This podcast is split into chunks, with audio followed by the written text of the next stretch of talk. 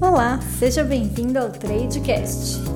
Fala pessoal, sejam muito bem-vindos a mais um Tradecast, o podcast oficial do Trademap. E no episódio de hoje nós estamos aqui com a Daniela Brett Hauer, que é diretora de RI da Via Varejo. Acho que é muito bom falar sobre grandes empresas, a Via Varejo é uma delas, e também é muito importante trazer mulheres que se destacam no mercado. Então, Dani, queria primeiro agradecer pela sua disposição, por estar aqui conosco dentro do Tradecast e já queria aproveitar que você se apresentasse, contasse um pouquinho aí da sua jornada, da sua trajetória no mercado e como que os caminhos caminhos da Dani se cruzaram com a Via Varejo. Obrigada aí pela oportunidade, né, de falar um pouco de temas que eu gosto bastante, que é varejo, desafios, né, e o mercado de uma forma em geral. Então, na verdade, o grosso da minha carreira, 20 anos, foi no mercado financeiro, né? Então, trabalhei 20 anos em grandes bancos como analista de sell side grande parte dele cobrindo empresas do setor de varejo e consumo. Tive o privilégio de participar do processo de IPO de, de grandes nomes né, do varejo brasileiro, como a Magazine Luiza, a Arezzo Co., a própria B2W, que era submarino né, naquela época, a Natura, né, enfim, vários outros, Raia Drogazil, vários outros que foram vindo ao mercado que são nomes bem estabelecidos aí né, no varejo. E o caminho para o RI, na verdade, ele surgiu dos convites das empresas que eu fiz o processo de abertura de capital pelo lado do analista, que foi o Magazine Luiza, né? Então, normalmente o analista estabelece uma relação boa, né, com as empresas que ele acompanha, e quando você tem a oportunidade de trabalhar em processos complexos ou de M&A ou de IPO, você se aproxima, tem acesso ainda maior, né? No caso Magazine é controlado por algumas famílias, uma empresa familiar de personalidade muito forte, uma cultura muito forte. Então surgiu esse convite da, da família Trajano, onde você tem, né, o filho, a mãe bem ativos na empresa o próprio Beto, que é o CFO, e na época o Marcelo Silva também estava como CEO. Eu me dei muito bem com eles e surgiu esse, esse convite, né, de estruturar o RI como eles imaginavam, né, e, bom, o Magazine é esse sucesso aí que todo mundo conhece e teve a oportunidade de acompanhar, né, na Bolsa, uma empresa que foi de 200 milhões de valor de mercado para 2 bi, para 20 bi e tá, né, quase 150 bi, quase 200 bi. Então realmente uma multiplicação de valor aí bastante impressionante, né? E o meu segundo convite para atuar em RI, ele veio de uma derivada, né, desse convite do Magalu, porque o Magalu estava indo tão bem, né? fez essa grande virada de posicionamento, de comunicação financeira, de resultado e estava chegando essa transação que na ocasião foi a maior IPO do varejo brasileiro, que foi do grupo Carrefour Brasil, era foi uma transação diferente, porque ela foi um spin-off de uma multinacional, só da Operação Brasil estar separado, novo mercado, todos os critérios de governança. Você já tinha o grupo Pão de Açúcar também, de um francês listado, mas ele era uma estrutura bem complexa, tanto é que ele fez esse ano de 2021, que ele concluiu né, a separação de o que, que é atacarejo para o que, que é o resto do negócio. Então, naquela época, tinha também esse grande desafio de se posicionar como um grupo multiformato, né, multicanal e líder né, no, no segmento aí de cash and carry. E eu aceitei o desafio, até porque eu achei que o Magazine já tinha se valorizado bastante, tinha tido bastante sucesso e aceitei embarcar no, no projeto do IPO do Carrefour. Né? Então deu super certo, a ação também subiu uns 50% e, enfim, também listada aí na bolsa, né? ticker CRFB3. Né? E mais recentemente, no intervalo aí de um ano entre um e outro, eu voltei a exercitar o meu raciocínio pessoal, intelectual de analisar as empresas de varejo de consumo, muitos IPOs novos que estavam surgindo, várias dessas de tech, né, que, que estrearam na bolsa, tipo Enjoei, Melius e algumas outras, né, e então foi bem divertido olhar essa nova leva aí de IPOs, mas no final do ano passado surgiu esse convite da, da Via, que também é uma empresa setor de atuação do Magalu, mas que estava se também buscando uma, uma grande virada, um reposicionamento junto aos investidores. Espero que seja a última passagem, né, pelo, pelo RI de uma grande empresa. Show de bola, Dani. Muito bom. Que legal, né? Isso, que você conseguiu se especializar bem aí dentro desse setor como um todo. E até mesmo queria saber, né? O porquê que você optou aí pelo setor de varejo, né? Porque, poxa, tem inúmeros outros setores aí possíveis, tem de commodities, tem tantos outros, mas por que o varejo, né? O que, que te chamou a atenção é, nele para, enfim, de certa forma, consolidar a sua carreira nele? É, o varejo, conheço bem a dinâmica do setor, os principais alavancas, os principais, o público-alvo de investidores, o, os principais concorrentes, de uma forma geral, a estratégia, os, os desafios, né? Então, ele é mais, vamos supor assim, mais natural, né? Eu até, enquanto eu fiquei nesse meio que sabático o ano passado, eu cheguei a analisar algumas outras propostas, não necessariamente no varejo, mas acabei não indo teria uma curva de aprendizado que eu acho que nem, nem seria muito complicada, mas eu acho que no final das contas o que brilha os olhos mesmo, onde eu me sinto mais confortável, assim, acho que consigo também agregar mais valor é, é no varejo. Acabei optando por esse convite. Maravilha, muito bom. E assim, como que surgiu para você essa questão do mercado financeiro como um todo, né? Porque, poxa, a gente está vendo um mercado que hoje ele é muito pujante, é, passamos aí de 3 milhões de CPFs na Bolsa, mas, por exemplo, a gente sabe que ter uma representatividade feminina ainda acaba sendo pequena, né? É um mercado que é majoritariamente masculino. Poxa, você começou lá atrás, eu queria mesmo saber um pouquinho, né? Teve alguma influência de pessoas próximas a você em relação é, a isso? Como que se deu a Dani olhando para o mercado financeiro e querendo escolher isso como profissão? Esse tema aí, Rodolfo, é bem interessante porque a história ela é meio que assim um acidente de percurso, né? Na verdade, eu, eu era ginasta, né? Ginasta olímpica, ganhei bolsa, fui treinar fora, tudo, fiz toda a trajetória aí. Hoje o Brasil é bem forte em ginástica olímpica, tem vários medalhistas, né? Mas naquela época, assim, para ir para a Olimpíada era tinha que ajoelhar no milho, pedir para fazer o circuito internacional tal, ou seja, era bem desafiador. Né? Hoje a ginástica já avançou, tem um ótimo programa e vários ginastas aí de destaque que eles podem continuar treinando no Brasil mesmo, mas naquela época não era assim. Bom, e aí ao estudar fora eu optei por fazer economia e administração, mais no sentido de de ter uma boa formação em alguma outra coisa que não fosse educação física, né, como uma opcionalidade mesmo, que acabou, né, quando, quando eu voltei, comecei a analisar as opções e falei, não, chega, encerrar esse ciclo aí de atleta e entrar numa coisa que seja bem competitiva, né, e aí a porta de entrada, a minha opção foi tinha dois programas de trainee naquela época, tô falando de 94, 95, que era bem competitivos, que ou era o programa de trainee da Unilever ou era o programa de trainee do City. E eu falei, ah, vou prestar os dois, né? Acabou que eu passei no do City e super disputado, inclusive, acho que éramos 20 trainees e você fazia o programa de mercado global, né? De Global Capital Markets, né?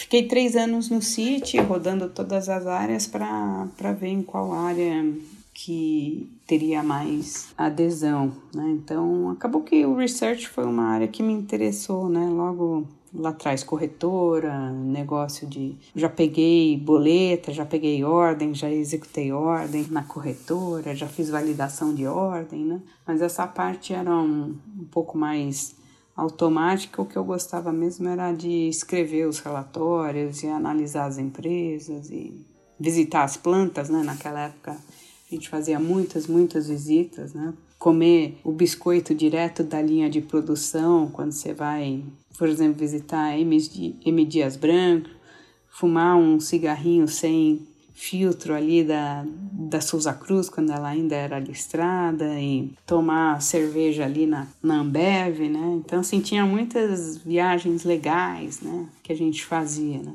É muito bom trazer esse universo para as pessoas, né? Porque acho que uma das coisas que mais me chama a atenção no mercado financeiro é essa grande questão de você conhecer outros universos, conhecer histórias de empresa, conhecer modelos de negócio, porque acho que isso não é só uma questão financeira, né? Acho que te traz uma visão de mundo que acaba sendo bem importante. E nessa trajetória, Dani, eu queria até mesmo entender um pouco de você, né? Como você percebeu alguma evolução na participação de mulheres no mercado financeiro? Porque, como falei, né? Poxa, a gente tem um cenário aí que ainda temos muitos homens, só que cada vez mais as empresas estão olhando para aquela questão ESG, estão olhando mais para essa questão do social, né? Então, é de uma inclusão maior, de ter mais mulheres, enfim. Queria saber de você, né? Dadas as empresas que você participou aí e tudo mais, aquilo que você vê do mercado, é, você vê uma evolução é, nessa questão de participação feminina no mercado? Você vê alguma grande mudança nesse sentido?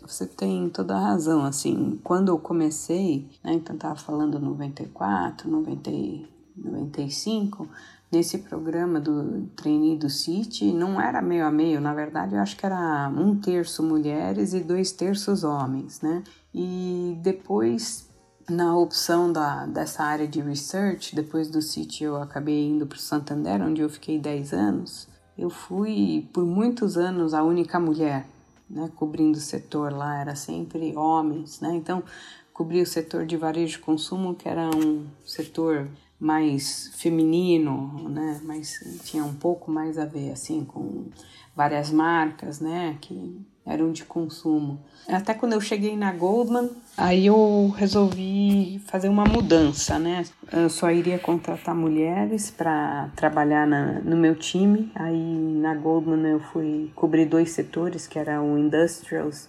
e transportes que é um setor bem, bem técnico, né, bem pegado em engenheiro. O segundo era o varejo consumo. Então, mesmo sendo dois setores bem diferentes, eu optei por ter um time só de mulheres de apoio, tanto os estagiários como analista júnior, como os analistas mais sêniores que me apoiavam. E aí sim começou, eu acho que dar uma diversidade, eu acho que a Goldman é um banco assim, né, mais avançado, não sei se é porque os Estados Unidos, né, mais avançado nessa questão, então já comecei a sentir um equilíbrio um pouco maior, mas ainda bem bias para homens, né? E no mercado de RI, eu, eu acho que assim, os dados do IBRE, eles são equilibrados entre homem e mulher. O IBRE é um brasileiro de relações com investidores, né? Assim, se você pegar o censo do IBRE, ele é equilibrado entre homens e mulheres, mas talvez a mulher, ela tá mais no apoio da área de RI do que na linha de frente. Normalmente o DRI é um homem, né? Até participei de um fórum do IBRE na semana passada, que era IBRE só para mulheres, e tinham 50 conectadas na, na reunião de Zoom. Mas eh, tinha muita gente júnior, muita gente júnior, então elas devem ser, entraram como analistas ou especialistas, de sênior mesmo, devia ter umas 10, né, ali na, na reunião, né. Então eu acho que tem bastante mulher, mas elas ainda faltam desenvolver bastante, né, na carreira. Tipo, eu já sou um dinossauro aqui na, no mercado, vai, vamos falar assim. É bom pelo menos ver que mais pessoas estão entrando, porque o júnior hoje ele pode se, se qualificar, se tornar ali o pleno sênior do futuro. Então, quanto mais pessoas estiverem nesse mercado, é melhor vai ser. E claro, né? Acho que tem uma questão também de gênero mesmo, né? Talvez os homens eles tenham algumas boas skills, mas as mulheres também têm boas skills. Então, acho que ter esse misto nas empresas acabam sendo realmente bem interessante. Né? Acho que essa inclusão acaba sendo muito boa e vai trazer ótimos benefícios aí, porque a gente está realmente num, num, mundo que eu, particularmente, fico, de certa forma, mais feliz, assim, em saber que tem uma inclusão maior, de que as pessoas, é claro, ainda tem muita é, coisa que tem que ser melhorada, mas cada vez mais estão olhando para essa questão social, de uma maior inclusão de gêneros e tudo mais, eu acho que isso é fundamental e tende a ser tendência, né, dada essa questão ISD aí, que cada vez mais está em destaque nas empresas. Assim, Dani, indo para uma questão mais da sua expertise, do seu know-how, do varejo e tudo mais, né? Eu queria que você falasse um pouquinho sobre a Via Varejo, tá? É, o que é, o que faz e quais são as principais marcas, porque Como eu falei, tem muitas pessoas que entraram agora no mercado, né? Somos quase 4 milhões de CPFs na bolsa e a galera às vezes só olha para aquela questão do ticker, né? Ah, via varejo, a Vivar 3, mas, cara, tem muita uhum. coisa por trás daquele ticker ali. Então, é, acho que apresentar a empresa para quem está ouvindo aqui o Tradecast vai ser legal é, sobre o que é, o que faz e as principais marcas da Via Varejo marcas, as mais conhecidas é a Casas Bahia, o Ponto Frio, a Extra.com, mas tem a Bartira, tem a Zaplog, tem, enfim, marcas é, que a gente comprou recentemente, né, I9XP e outras, mas eu diria que as principais é a Casas Bahia, Ponto Frio e, e o Extra.com, e a Bartira, né? E somos uma das maiores, se não a maior rede de eletrodoméstico do país, né? Dominante em algumas categorias, como móveis e linha branca, uh, telefonia celular, também somos bem fortes, né? Estamos construindo o nosso marketplace, né? Que agora é essa palavra da moda aí com esse avanço da pandemia e das compras sem sair de casa, né, em vários produtos, né, que chamam de cauda longa, né? Então, cada vez os consumidores buscando mais coisas naquelas plataformas que eles confiam, né? Então, a gente tem desenvolvido bem fortemente também nosso marketplace e estamos aí, né, tentando também inovar. A companhia passou por um, momento complicado, né, onde ela foi para dentro do grupo Pão de Açúcar, né, e essa gestão até pelo grupo ser bem forte em alimentação e ter né, outros focos ficou um pouco largada, assim, um pouco esquecida, de modo que até o grupo resolveu vender, né, o ativo. Ele vendeu uma transação de saída em bolsa em 2019. Foi quando a família né, fundadora se reuniu e conseguiu comprar uma participação de 23% né, novamente na companhia. A partir desse acionista de referência, assumiu né, um novo management que tem feito um trabalho fantástico de reposicionamento, de realmente virada de rentabilidade, né? E a gente está nesse momento que Felizmente é um momento complicado, bem desafiador da pandemia, ainda com muitas restrições de isolamento. Se a gente pensasse em relação ao ano passado, todo mundo tinha expectativa de que esse ano, enfim, com vacinas ao longo do mundo, as coisas já iam começar a reabrir, as pessoas voltar a trabalhar nos escritórios e é, a curva já ia achatar e a gente ia poder já ter algum tipo né, de contato social e retomar as atividades, mas não foi isso que aconteceu, pelo contrário, o ano começou com restrições bem mais severas, né? Você viu que o estado de São Paulo fez aí cinco feriados, né? Agora na, no, no final de março para tentar achatar a curva e isso coloca mais desafios, né? Numa empresa de varejo que tem ainda uma base importante da superação em lojas, né? Então mesmo tudo bem que a gente fez o um movimento para fazer o Me Chama no Zap, que é até um grande case da Via Varejo, né, para vender né, remotamente, de uma forma humanizada, é, você tem ainda a operação de lojas como um grande apoio, né? seja para retirar mercadoria, seja para mandar mercadoria da loja, né? então a abastecimento, então isso fica muito complexo, né? E o ano passado a gente teve o auxílio emergencial, né? Que o governo foi bem rápido em implementar, assim como o, a MP, que ela facilitou muito os encargos, né, trabalhistas, tá? E esse ano não só o auxílio é menor, como o, não tivemos ainda nenhuma orientação do governo quanto a alguma flexibilização, então tampouco por parte dos proprietários, né? Então está um pouco mais desafiador manter a rentabilidade sem alguns alívios, né, na, na parte operacional. Legal. E, assim, eu acho que até é um bom ponto que você citou essa questão da, da economia como um todo, né? Eu queria até mesmo saber de você o quanto que o varejo ele é influenciado pela economia, porque você bem citou, né? Poxa, no ano passado tínhamos maiores auxílios ali em um cenário mais favorável, e com isso ali nós vimos, né, é, o varejo crescendo bastante, talvez em cinco meses ele cresceu o que era esperado para cinco anos, então empresas como a Via Varejo, que já estavam posicionadas no e-commerce, conseguiram surfar essa onda, por mais que teve uma restrição a lojas físicas, mas elas trabalharam, como você bem disse, como um ponto, muitas vezes ele como uma última milha para o consumidor final, mas queria entender um pouco de você essa questão, né? Qual que é a dependência das empresas do varejo, principalmente a Via Varejo, com a economia, porque eu acho que isso é algo que os investidores eles talvez pouco saibam, né, aqueles que estão entrando agora no mercado. O varejo, assim, botando meu chapéu de analista agora, é um segmento que a gente fala que ele é top line driven, ou seja, tudo começa pela venda, né? Então, a venda, o desempenho da venda, o crescimento da venda que vai permear, né, o resto do resultado da companhia, né? Então, se ela consegue crescer a venda sem abrir mão muito da margem né, que ela pratique. Depois, de uma forma geral, os custos do, de operar varejo no Brasil eles são muito elevados, né, porque não só custo de aluguel, mas custo de toda a infraestrutura logística, né, a logística no Brasil é caro, o marketing no Brasil é caro, a maquininha de cartão, né, para passar Cielo, Visa, enfim, é tudo caro. Então, você tem muitos custos transacionais que são caros. Eles não estão assim super competitivos como já é lá fora, que os custos já caíram bastante, né? Então, você tem, começa pela venda, você tem esses custos fixos elevados e depende da sua capacidade de administrar bem esses custos e as despesas para entregar um, um bom resultado, né? Às vezes você conta com algum tipo de incentivo fiscal, algum subsídio de, de investimento e ou algum benefício, sei lá, lá no passado a gente teve lei do bem, outras coisas que, que favoreceram o desempenho do setor, mas no geral é um setor com, com margens bem baixas, né? Então é, você tem que realmente ser um bom operador e conseguir agregar uma série de serviços para rentabilizar o seu negócio.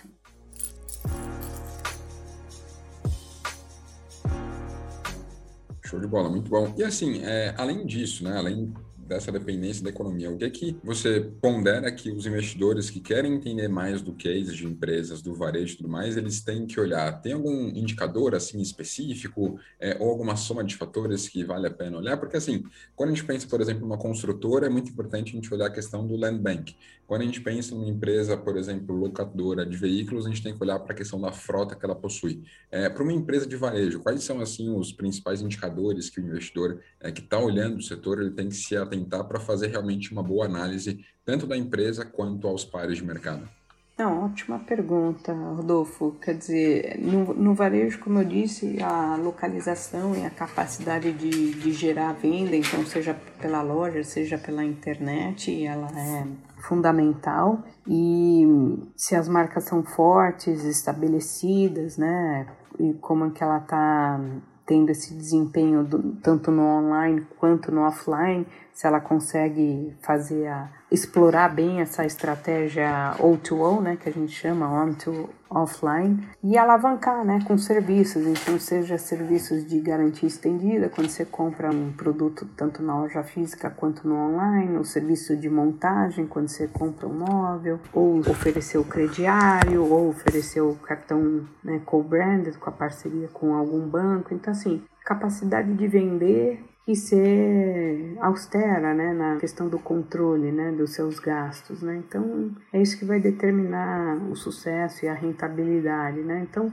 você teve sim empresas que avançaram muito nessa questão do, do digital. Eu acho que a Via Varejo foi uma delas. Mas outras uh, tinham um roadmap assim do digital, mas estavam muito atrasadas, né? Você pega esse pessoal do vestuário de uma forma em geral, eles é, tinham sim estratégia de vender online, mas não estavam ainda muito avançados. Tiveram que tipo sair correndo e realmente fechar o gap, mas mesmo assim eles só conseguiram fazer, vamos por 10, 12, 15% da venda no máximo vindo do online, enquanto empresas como a Via Varejo, Magalu, né, é, B2W, tudo já viraram com 50, 60%, então conseguiram fazer essa virada mais rápida, né, para online. A mesma coisa o pessoal do varejo de alimentos não conseguiu fazer essa virada tão rápida, apesar de ser um produto que o consumidor quis muito, né? É, precisou muito durante a pandemia, essa questão de se alimentar dentro de casa, né?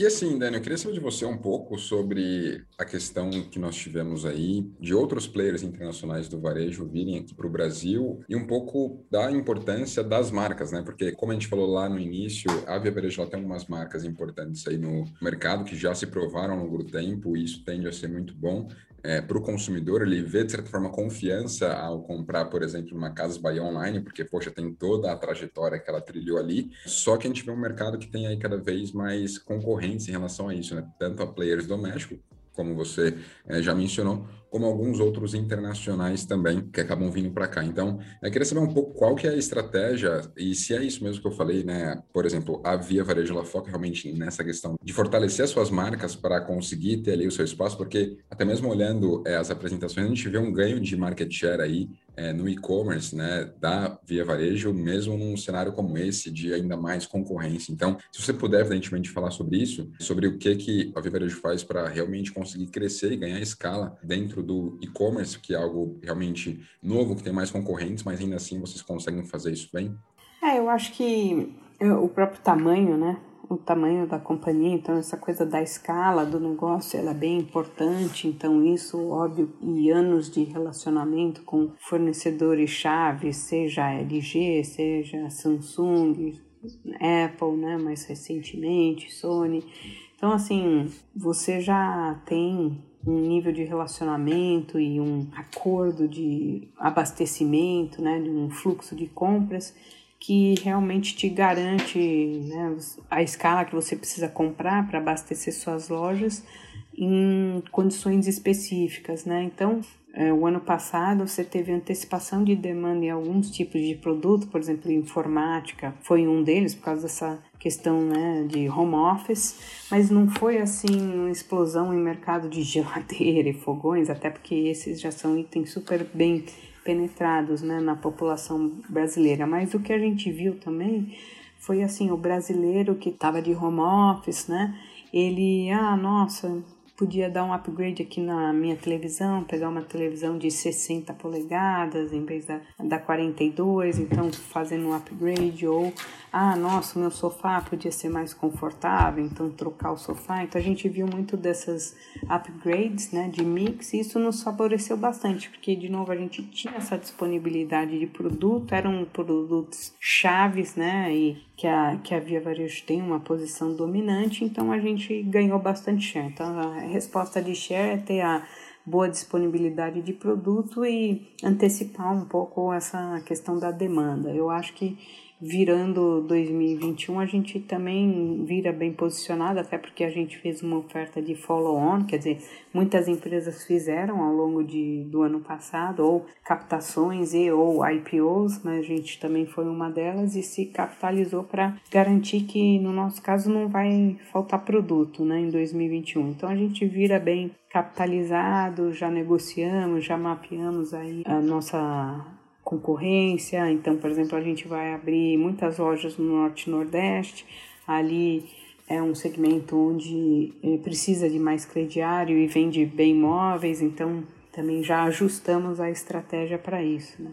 Sensacional, e isso é muito importante, né? Porque o Brasil ele é um país aí continental e, poxa, é gigantesco, e é importante saber também qual é a dinâmica de cada uma das regiões, e, poxa, acho que isso vai ser muito legal. E Dani, eu queria, poxa, aproveitar um pouco da sua experiência aí em relação ao RI e queria que você falasse um pouquinho sobre qual que é a importância dele para uma empresa, né? Porque uma grande empresa, ela é movida ali de vários setores que eles vão trabalhar em conjunto para um, um, bem comum, que é, poxa, trazer resultado e tudo mais. E eu queria saber qual que é o papel realmente do RI. Eu, particularmente, como investidor, é, de tempos em tempos, recorro ao RI de alguma empresa que eu estou ali é, buscando entender mais sobre ela para realmente, às vezes, fazer alguma pergunta sobre alguma alguma apresentação, alguma coisa para esclarecer as coisas mais para mim. É, vejo o RI como um bom meio de comunicação, seja para investidor ou seja mesmo para um analista, mas eu queria saber de você, né? É, porque você já teve de certa forma dos dois lados, né? O que que você vê como relevante aí do RI? Qual que é o papel dele dentro das grandes empresas?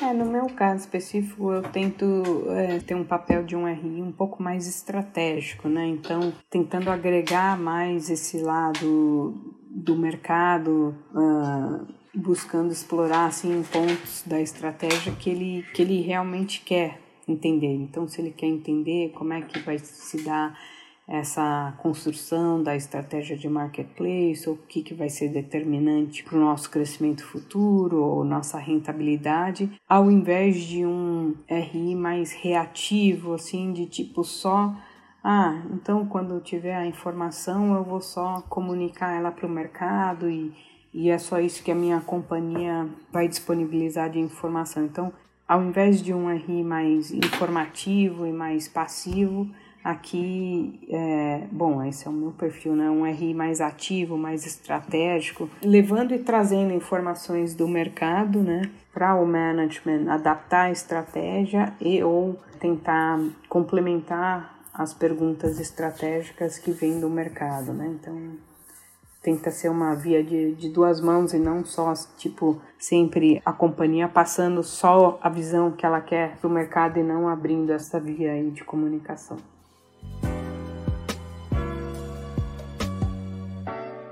Boa, muito bom. Acho que é muito isso, né? Uma via de mãos duplas. É, falando muito sobre ela e ajudando aquelas pessoas que querem entender, mas também tem esse outro braço de entender muitas vezes as demandas que estão acontecendo para que vocês possam ponderar e tomar alguma atitude em si. Então, acho que essa característica acaba sendo bem importante aí do RI. E Dani, queria, poxa, agradecer imensamente pela sua presença aqui no Tradecast. Não esquivou de nenhuma pergunta, agregou muito valor aqui, dado toda a sua experiência no mercado. E queria que você deixasse aqui as suas considerações finais e falasse também como que quem nos ouviu aqui pode, poxa, conhecer mais sobre a Via Varejo, quem sabe contatar o RI, enfim, quais são os caminhos para as pessoas chegarem a isso, por favor?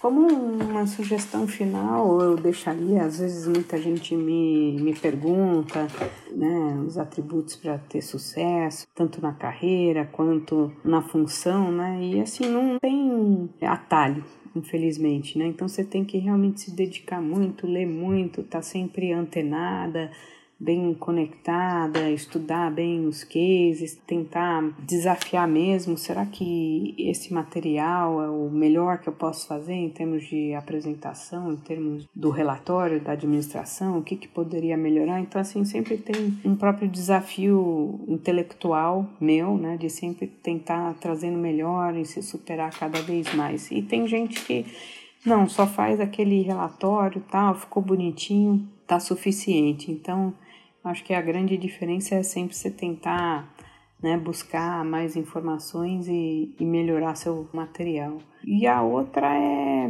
essa dedicação, né, ela acaba se mostrando no, seu trabalho, então você realmente se destaca, né? E aí os convites surgem, né? Então é um, é um pouco disso, né? Não, não dá para ser arrogante, ah, nossa, porque eu fiz isso, fiz aquilo, né? Mas sempre encarar isso com bastante humildade e sempre ter um aprendizado, assim, né, por trás. E nós estamos disponível no ri@viavarejo.com.br. Temos o site que é riviavarejo.com.br. E é isso, temos vários canais abertos. Eu acho que o e-mail é o jeito mais fácil de entrar em contato. Show de bola, Dani. Obrigado por tudo, pelas considerações. E você que curtiu esse Streetcast, aproveite para compartilhar com seus amigos, compartilhar nas redes sociais. Até a próxima. Agradecemos por ouvir mais um Tradecast. Acompanhe nossas redes sociais e fique ligado nos próximos episódios.